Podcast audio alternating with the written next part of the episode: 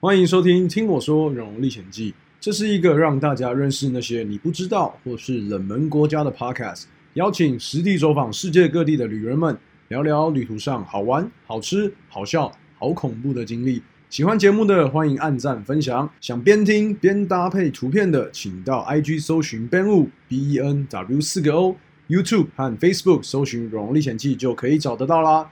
啊，一定要到 Apple Podcast 给我五星好评哦！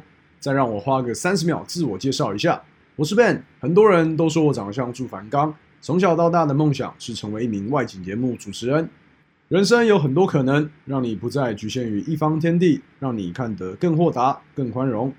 越冷门的地方，我越爱。OK，精彩节目准备开始，Let's get！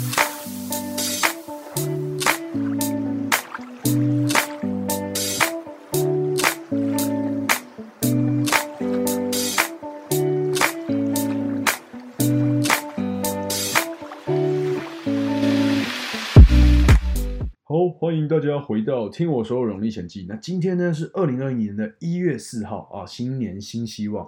我跟你说，以前我可能都讲太多废话，那今天呢，我们直接切入重点。我跟你说哈，今天我们的主题是什么？上礼拜不是有讲到我在成都吃那个兔头，然后来到了让我高山症发作的色达，一个非常神秘的一个地方吗？相信大家都有看到那一个照片，那张照片真的是非常震撼。还有那个天葬的影片，有些人可能没有看到，没关系，没有看到的，请到我的 IG 页面，我之前有分享过，那边就可以看到，不管是呃色达县城那个五名佛学院的照片，非常壮观的照片，或者是在旁边的那一个天葬的一个仪式，真的是哎这辈子很难可以遇得到的。那今天哈，我们就把故事继续往下说。我们今天的主题呢，就是最后的香格里拉稻城亚丁。我相信很多人应该都听过香格里拉这个地方。那香格里拉它代表意义呢是什么？就是世界上最后一块净土。哎，现在讲的不是那什么香格里拉大饭店哦，因为你到世界各地都会有这间名闻遐迩的饭店。可是呢，这个香格里拉它其实又有另外一个名称，叫做香巴拉。那在藏语，它其实是藏语啦，在藏语的意义当中，就是心中的明月。象征着一种美好而且理想的生活方式，有点像呃柳暗花明又一村的那个桃花源，你知道吗？也是所谓的世外桃源。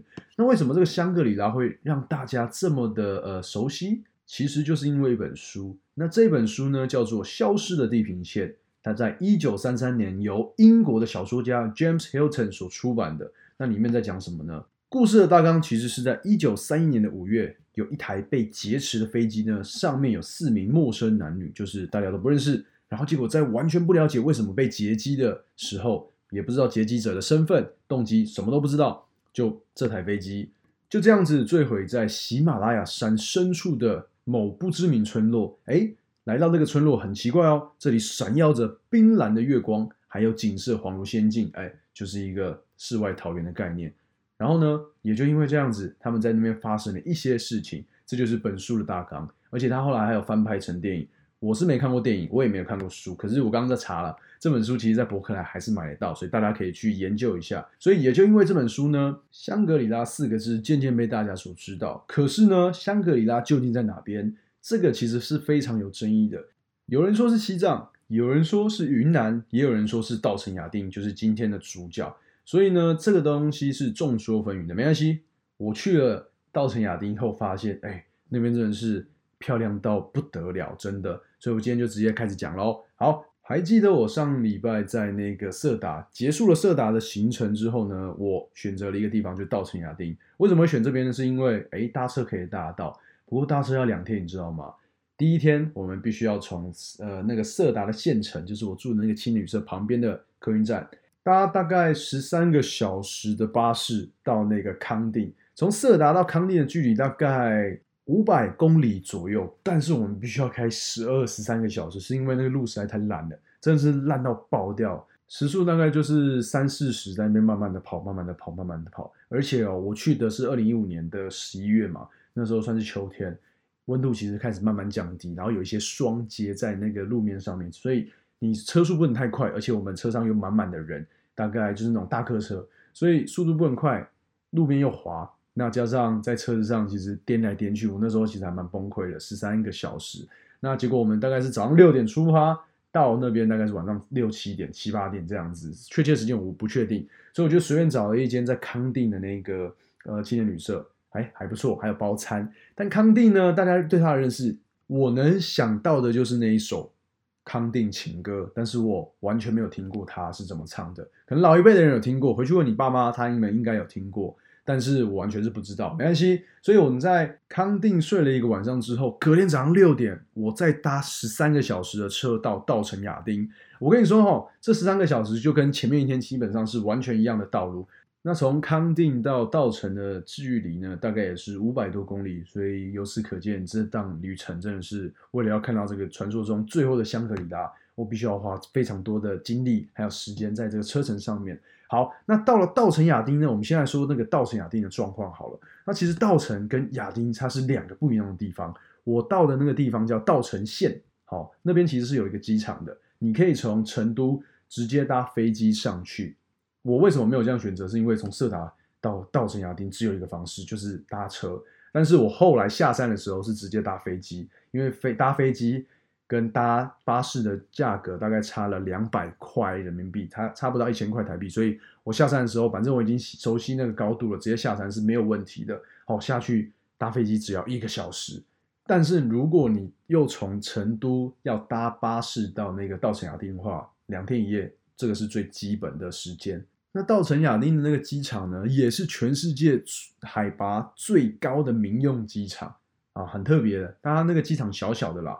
所以我现在也没有留那个什么印象在那个稻城亚丁的机场。我那个时候只是归心似箭，因为我想说啊，总算要回到平地可以洗澡了。我跟跟你说，我在呃山上大概待了快十天都没有洗澡，因为太冷了，冷到爆掉。而且如果你有尝试过大概三五天不洗头的话，你那个头基本上是油到不用抹发胶就可以直接站立起来，就是可以直接抓，超帅气的。我到时候也可以分享我那时候呃七八天没有洗头的样子给大家看，就是完全跟。一位大概中年男子是差不多的，因为胡子也没有刮，但是就是因为太冷了，我没办法做这些举动，你知道吗？我不想冒着我的生命危险，对，直接把衣服脱下来的话，真的是会冷到叽叽叫，你知道？你懂那感觉？所以我到了那个稻城亚丁的时候，其实还蛮兴奋的，因为呢，我不像我在色达的时候有高山症，虽然稻城亚丁的呃海拔也是大概三千九四千左右，我跟你说哦，走在路上你会发现。有些商店都会卖那个氧气筒，我那时候其实想，我想说要买一个，但是那个应该已经是我在呃海拔三千五到四千的高度维持了大概有五天，所以基本上我已经熟悉的那个高度是不用那个氧气筒的。但是如果你需要的话，在路边买是绝对买得到的，而且不贵，三十几块、四十几块台币不是人民币就可以买得到了。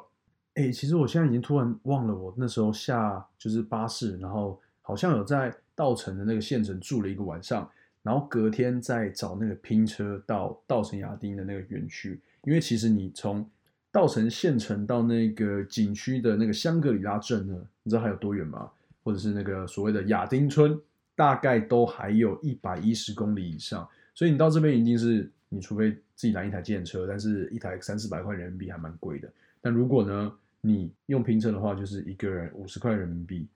那其实这个风景区超大，就是整个山群都是，不光只有最重要的那个洛绒牛场啊，或是牛奶海，或者珍珠海，还有那他们所谓的圣山。那这边呢，其实是不能开自家车进去的，你到这边一定要换他的那个所谓的电瓶车，就是接驳车进去就对了。反正你进去呢，通常都是要花两天的时间，第一天可能就到那个冲古寺。再从冲古寺走一小段距离，走到旁边的珍珠海，然后第二天呢，才是到最重要的那个牛奶海。好，那我们今天就来细讲一下我那个时候的行程。那第一天呢，其实我就从那个市区一样，就是搭了那个拼车来到了景区的大门口。那呃，门票多少钱？其实我已经不确定，我已经忘记了。好，这个不是重点。所以付完门票钱，就是直接搭上他们那个所谓的电瓶车，然后来到，应该说大部分的人都直接到终点站。终点站它其实是一个停车场，叫做扎冠崩。对我刚查了一下，原来这个名称这么的熟悉，但是也比较难念，就叫扎冠崩。它其实是用藏语去发音的。好，那到了扎冠崩停车场之后，全部的人都要下车，慢慢的走往今天的第一站，就是冲古寺。那冲古寺它位在的地方呢，其实就在仙乃日雪峰，这个是他们所谓的圣山。等下有三座圣山要介绍给大家，而且在那边都可以看得到。如果天气好的话，你就可以直接看到，大概他们海拔都是六千多公尺高，然后你在那边拍一张照，啊，超赞！那位在这个仙乃日雪峰山脚下的冲古寺呢，海拔大概有三千九百多公尺，快到四千。那其实冲古这两个字的意思，在藏族当中是填海造寺。就是湖上之寺，就对了。因为你从冲古寺在那边休息一下，可能在那边上个厕所，那再往前面，它有一个木栈道，往前走，走大概不到两公里左右，就会来到珍珠海。那当你在冲古寺那边停留的时候，你其实会发现外面有很多石头，那很多石头上面就是刻了大大小小的那个藏族的文字，上面刻的其实就是我们所谓的六字真言，不知道大家有没有听过，就是六个字：Om Mani p a m e Hum。那这些石头，你看它叠起来嘛，所以在藏语当中，他们就称为朵邦，就是叠起来的石头之意。那为什么他们会把这些东西、这些石头刻上文字，然后放在路边呢？它其实有非常多不同的传说。那它其实最一开始哈，代表的是什么？有两种说法。第一个说法呢，是代表像塔一样的玛尼堆是善意神灵的保佑，而且增加玛尼堆的高度，就是你一直往上叠的话，可以提高对地方的保护能力。哦，就是一个心诚则灵的概念。那第二个呢？玛尼堆的出现是为了保护被埋藏在的东西不被破坏，也不被发现。我跟你说哈，玛尼堆你看到，你只能往上填石头，你不能把它带回家。如果你不小心把它带回家的话，其实就是代表你把别人的愿望石带走，别人的希望就会落空。哎，不管怎么样，就是不好，不属于自己的东西，当然不能拿嘛，对不对？所以我们到那边就是入境随俗，就是跟他哎。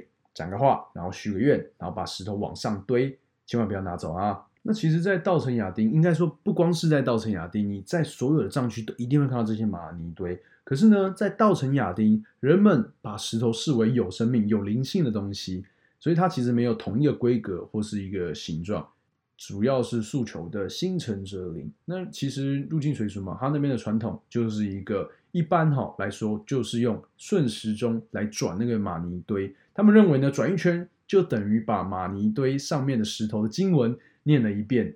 转的越多，当然就等于念的越多嘛。那念多了就能消灾解惑、积累功德，这是一个传统呃藏传佛教的一个信仰。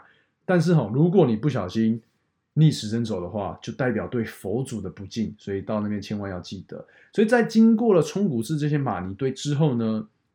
往右边走，就会来到了珍珠海这边，算是第一个拍照的景点啊。第二个啦，第一个是冲古寺跟马尼堆拍照，第二个呢就是珍珠海。我们先来讲讲那个珍珠海好了。你在看到那个有水一滩水，它其实就是一个不大的一个算池塘吗？天然的池塘。珍珠海的意思其实就是传说中当地仙女的梳妆镜，就是她的化妆镜就对了。而且这边是观看。仙乃日圣山的最佳地点，我跟你说，这个地区有三座圣山。第一座就是我们现在看到的，从那个珍珠海的倒影可以看得到，海拔超过六千公尺的仙乃日圣山，它是稻城亚丁景区中三圣山的之首，也是四川第五大的高峰。那刚刚有说，从冲古寺走过来不到两公里，那来回的话就是不到四公里。我跟你说哈，从冲古寺海拔大概三千九的高度来到这边呢，直接变到了四千，直接超过了四千。所以呃，来回走的话也不用几个小时，但是你第一天的行程只能停止到这边，因为第二天的行程非常，也不是说非常的艰难呐，就是你来回可能会需要大概八九个小时吧，因为你要从那个海拔三千八左右，我那时候就是住在景区内的亚丁村。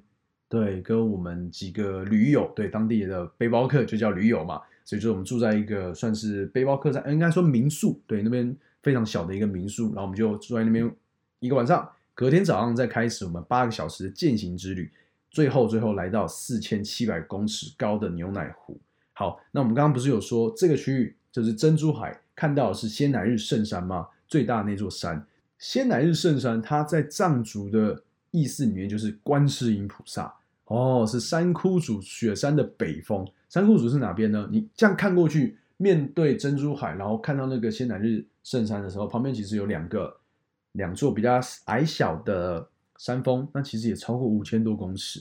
好，所以他们才会有一个三窟主的一个概念，然后去把它意象化。中间是观世音菩萨，左边呢就是白度母，那右边呢就是绿度母。那其实白度母、绿度母就是在藏藏传佛教当中的神，那也在当地民众当中是占了非常大的一个地位。那仙乃日这座山峰，它其实终年的积雪不化。那它的山形刚刚有说嘛，其实就像一个身体后仰的大佛，端坐在莲花座里面。那他的怀中呢抱着一个巨大的佛塔，阳光照在仙乃日神山上，金光灿烂。我跟你说，我那时候去的时候是十一月底，所以基本上旁边的树木它都已经那个叶子都掉下来了。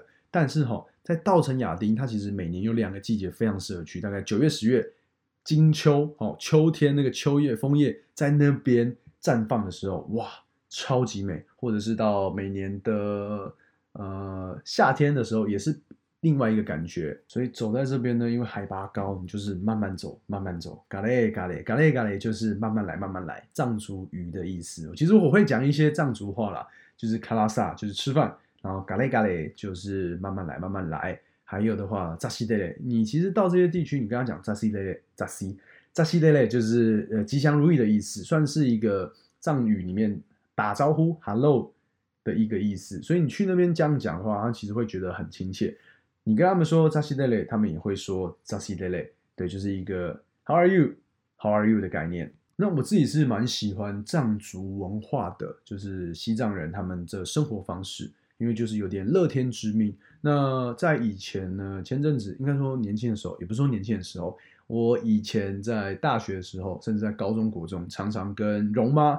一起去印度朝圣，对我妈，我不知道大家有没有听过我之前的故事。我可能在 podcast 之前有讲过，在最一开始时候，其实我妈还蛮蛮厉害的，真的超疯狂。她要不是今年疫情的关系，她没办法去印度朝圣，她已经连续去了二十四年，哎，二十三年，从一九九七年到二零一九年，而且有当中某些年度呢，她去了不止一次。所以他其实容妈是一个非常虔诚的藏传佛教徒，然后都会从德里，在早期是搭大概两个两呃两天的车子才会到一个北印度的地方，然后有时候会遇到达赖喇嘛啦，对，像我自己之前在国中高中的时候也跟达赖喇喇嘛照过相，对，那这就是另外一个故故事了。所以我自己会对呃应该从小耳濡目染，所以对这一块的文化其实非常有兴趣的。那有事没事就会去学一些藏藏语。藏族话跟他们去沟通这样子。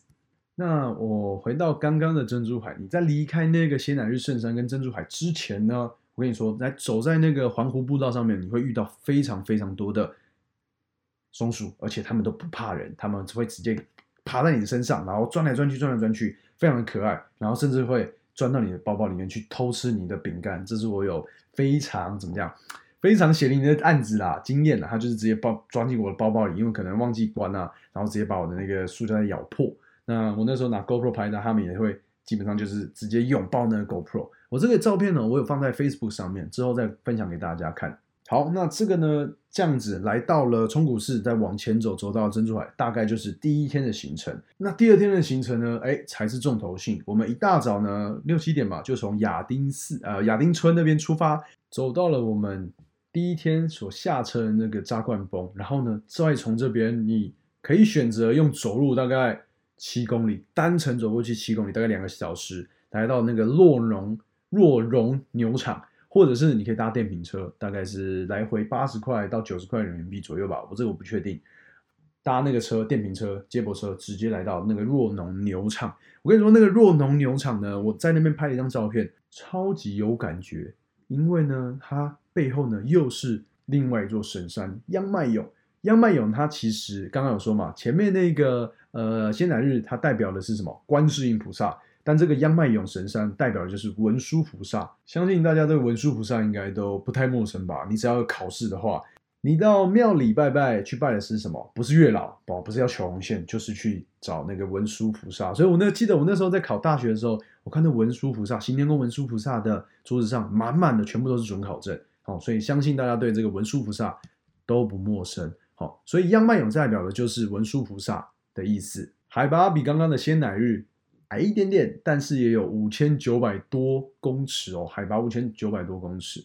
那你在那个若荣牛场，这个有点拗口。你在那个牛场往上面看，应该说往深处看，远远的央麦有圣山就是矗立在那边，然后你可以看到那个牛场呢，几只牛在那边悠闲的吃着草，哦，超级舒服的那个感觉，你知道吗？所以在经过那个牛场的时候，要往牛奶湖的方向走，一定要在那边拍张照，千万要记得，要不然你绝对会后悔。所以经过那个牛场呢，接下来最重要的地方就是牛奶湖了。好，牛奶湖呢，它也叫五色湖，因为它颜色非常的漂亮。那来到这边呢，你又开始可以选择了，你有两种方式可以到达牛奶湖。第一个呢，就是用走步，走路不是走步，就是用走路，用你的脚徒步慢慢的往上走，这个需要花大概四五个小时的时间。第二个选择呢，你可以骑马。哎，那个牛场旁边其实有很多户人家。都提供马可以让你骑上去，要花多久？两个半小时，四百多块人民币。你觉得你会选择哪一样呢？当时的我就是一个穷学生，所以我只能用慢慢用走的。可这个走哈，走起来其实还蛮有挑战性的，因为我刚不是说我去的时候季节是十一月底吗？开始很冷，大概也是接近快零度哦。你走在那个道路上面呢，它其实不是那种木栈道，它其实就是那种呃破碎的石子路，石子路上会有那个水。小溪流经过，那因为温度很低，所以小溪流还会结成冰，走起来非常的滑，就是真的要非常非常小心。那我那时候穿什么？艾迪达的一双球鞋，就是在走在上面，基本上是差点滑倒。有啦，我滑倒两三次啦。而且那时候我是穿了一件 M A One 的外套，然后呢戴一个毛帽，背着我的行囊，而且我不知道为什么那天要这样带着我的电脑，超级重，就是那那个包包可能快十公斤，慢慢这样往上爬。呃，而且在以前，在这之前呢，我是没有什么登山的经验。那一口气从，看从前几天在色达的那个海拔三千九，然后下到可能三千七、三千八，又来到了现在海拔四千一。哦，我刚忘了说，我们必须要从三千九直接在六个小时，哎，四五个小时之内爬升到四千七，八百公尺高的爬升距离，对我一个当时没有爬山经验的人来说，非常有挑战性。而且我那时候其实是走的比较快的，我们其实有一群人。一群走在路上的人结局结结伴同行，可是我觉得他们走太慢了，所以我就自己一个一个往前冲，自己慢慢的往前冲。我完全不等他们的原因，是因为我想要成为第一个来到牛奶湖，却没有人在那边，我可以好好的享受这一片绝世的风景。最后的香格里拉，所以就是往前走，一直往前走，一直往前走。那这时候你一定会想，我会不会迷路？我跟你说，基本上是不会迷路的。可是呢，我却迷路了。为什么？因为你走在那个道路上面的话，那种碎石之路，它基本上就只有一条。但是呢，你来到我忘记是在中段的时候，它有一个往右边切，它是一个有挂那个龙达，龙达就是那个风马旗，藏族的风马旗，就是有五色旗，然后你可以把你的愿望写在上面，那挂在那边。如果明年回来的话，它还在，就代表你的愿望会成真，这样子就是一个一样是藏族他们人民非常相信的一个信仰活动，一个传统习俗。那你就跟着这个风马旗走，就会来到那个呃牛奶湖。可是呢，我不知道为什么那天。竟然看到那个风马旗，我往左手边走。那左手边是什么？悬崖峭壁。我真的不夸张，我背了我自己的十几公斤的包包，穿的不是登山鞋的球鞋，然后毛毛外套，我就这样子往那个山壁爬。我发敢发誓，我现在讲这个有点鸡皮疙瘩，因为那时候其实我在那边爬爬爬往上爬的时候，当下其实风还蛮大的。还好那天天气是出大太阳了，要不然如果下雨的话，我承认真的会胀。啊，就是会丧失在那个稻城亚丁，所以好家在是天气很好。那我在往上爬的时候，其实突然有一阵风吹来，那我有一度是往后倾斜，你知道吗？我是完全没有实力点，风大，然后又没有抓稳，所以我那个基本上呈现，如果它在重心在不稳，我没有拉回来的话，我会直接跌入山谷当中的那一个状况，而且不是一次，是两三次啊，你就知道我当下的状况是多么的惊险。可是最后我还是哎。真的是第一个抵达牛奶湖的人了，是当天是第一个抵达的啦，所以还蛮那感觉其实还蛮兴奋的，还蛮蛮欣慰的。那我刚刚查了一下，回顾一下我之前拍的照片，从那个牛场出发到那个牛奶湖呢，来回大概是十一公里，但是因为你要慢慢的往上爬升，所以是有那么大一点挑战的。所以平常如果没有在运动的话，走这段可能会呃要。花比较多时间休息，因为它海拔又这么高。那其实这条道路呢，就是从牛场到牛奶海或者是五色海这个路段呢，是早期藏民他们在转山的路线。何谓转山？我觉得，呃，有一本书，大家如果对转山这个名词、这个动作，应该说这段旅程有一个想要去了解的心的话，可以看这本书。这本书叫做《转山边境流浪者》。这本书我自己也有看，很早以前，我大概国中的时候就看过。我那时候看的其实还蛮，呃，蛮感动的，因为会让你觉得非常的震撼。因为在小时候，当时不了解这个藏族文化，还要在他那段旅程当中，可以，呃，我觉得会。反省很多东西，那什么是转山呢？我这边可以跟大家来解释一下，转山就是对着灵性的大山反复绕走的仪式，这个路程其实非常的长。那其实藏族人相信，遭遇苦难的人将可以透过这个转山的仪式呢，来洗脱你身心灵的净化，而且转山者呢，必须舍去己身的私欲，仅为他人祈福而行。那藏族人也相信。遭遇苦难的人可以借由对神山的反复走绕来减少他自己的罪孽。听说转一圈可以洗净过去的罪恶，并净化身心；转十圈可以赎尽一世的罪恶，免受轮回之苦。因为佛教讲述的就是要超脱轮回嘛。那如果转了一百零八圈，今生即可成佛。所以，如果你有去过西藏，或是你有在呃，不管是我们所谓的川藏公路的北线或南线，你。有时候可以看得到很多人，他们会带着他们自己的行囊，然后五体投地，那个叫做大礼拜，以这个方式呢去绕行整条公路、整座山，路途可能是几百公里甚至几千公里，但是他们就是一直会去做这个转山的动作，我觉得非常非常佩服他们。所以对我们来说可能不觉得怎么样，可是对西藏人来说，这是个他们挑战意志、坚定不移、圣洁的信仰。所以如果对转山有兴趣的话，可以去看这本书。好，非常非常的好看，非常值得收藏的一本书。那继续回到五色海跟牛奶海。那五色海呢？其实它怎么讲？你来到就应该说，经过最后一个缓坡的时候，你会看到一个指标，左边是牛奶海，远远的就会看到蓝色，非常漂亮的一个颜色，很不自然、很不科学的蓝色就在你远方。好，真的是大自然的杰作。但往右手边走，再爬上去，就会看到那个五色海。可是哦，我跟你说，我那时候又走错了，对，我又迷路了，因为我看到牛奶海的时候，完全没有看那个指标，我就全力的往牛奶海的方向冲过去。对，因为看到没有人嘛，好好的拍自己张照。好，这是第一个点。好，那第二个点是我其实休息了大概半个小时，都还没有人。那我就想说，呃，我看那个攻略的时候，五色海应该是在牛奶海再往里面走，我没有想到那个是往另外一个方向走，所以我继续往前走。我走上去又大概花了一个多小时。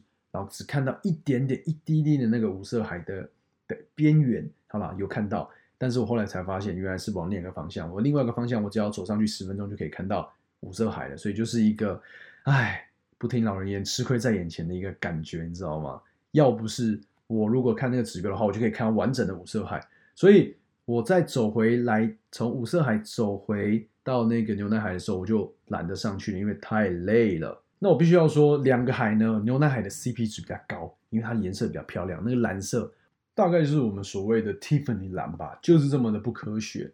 加上我们那天天气真的是太棒了，基本上可以接近万里无云，没有万里无云啊，就是云只有一点点。所以那时候走到后面的山头，从旁边这样一拍，用 GoPro Three Plus，你看现在都已经出到九了，但是我那时候用 GoPro Three Plus 一样一拍，没有调色哦，所呈现出来的颜色，远方。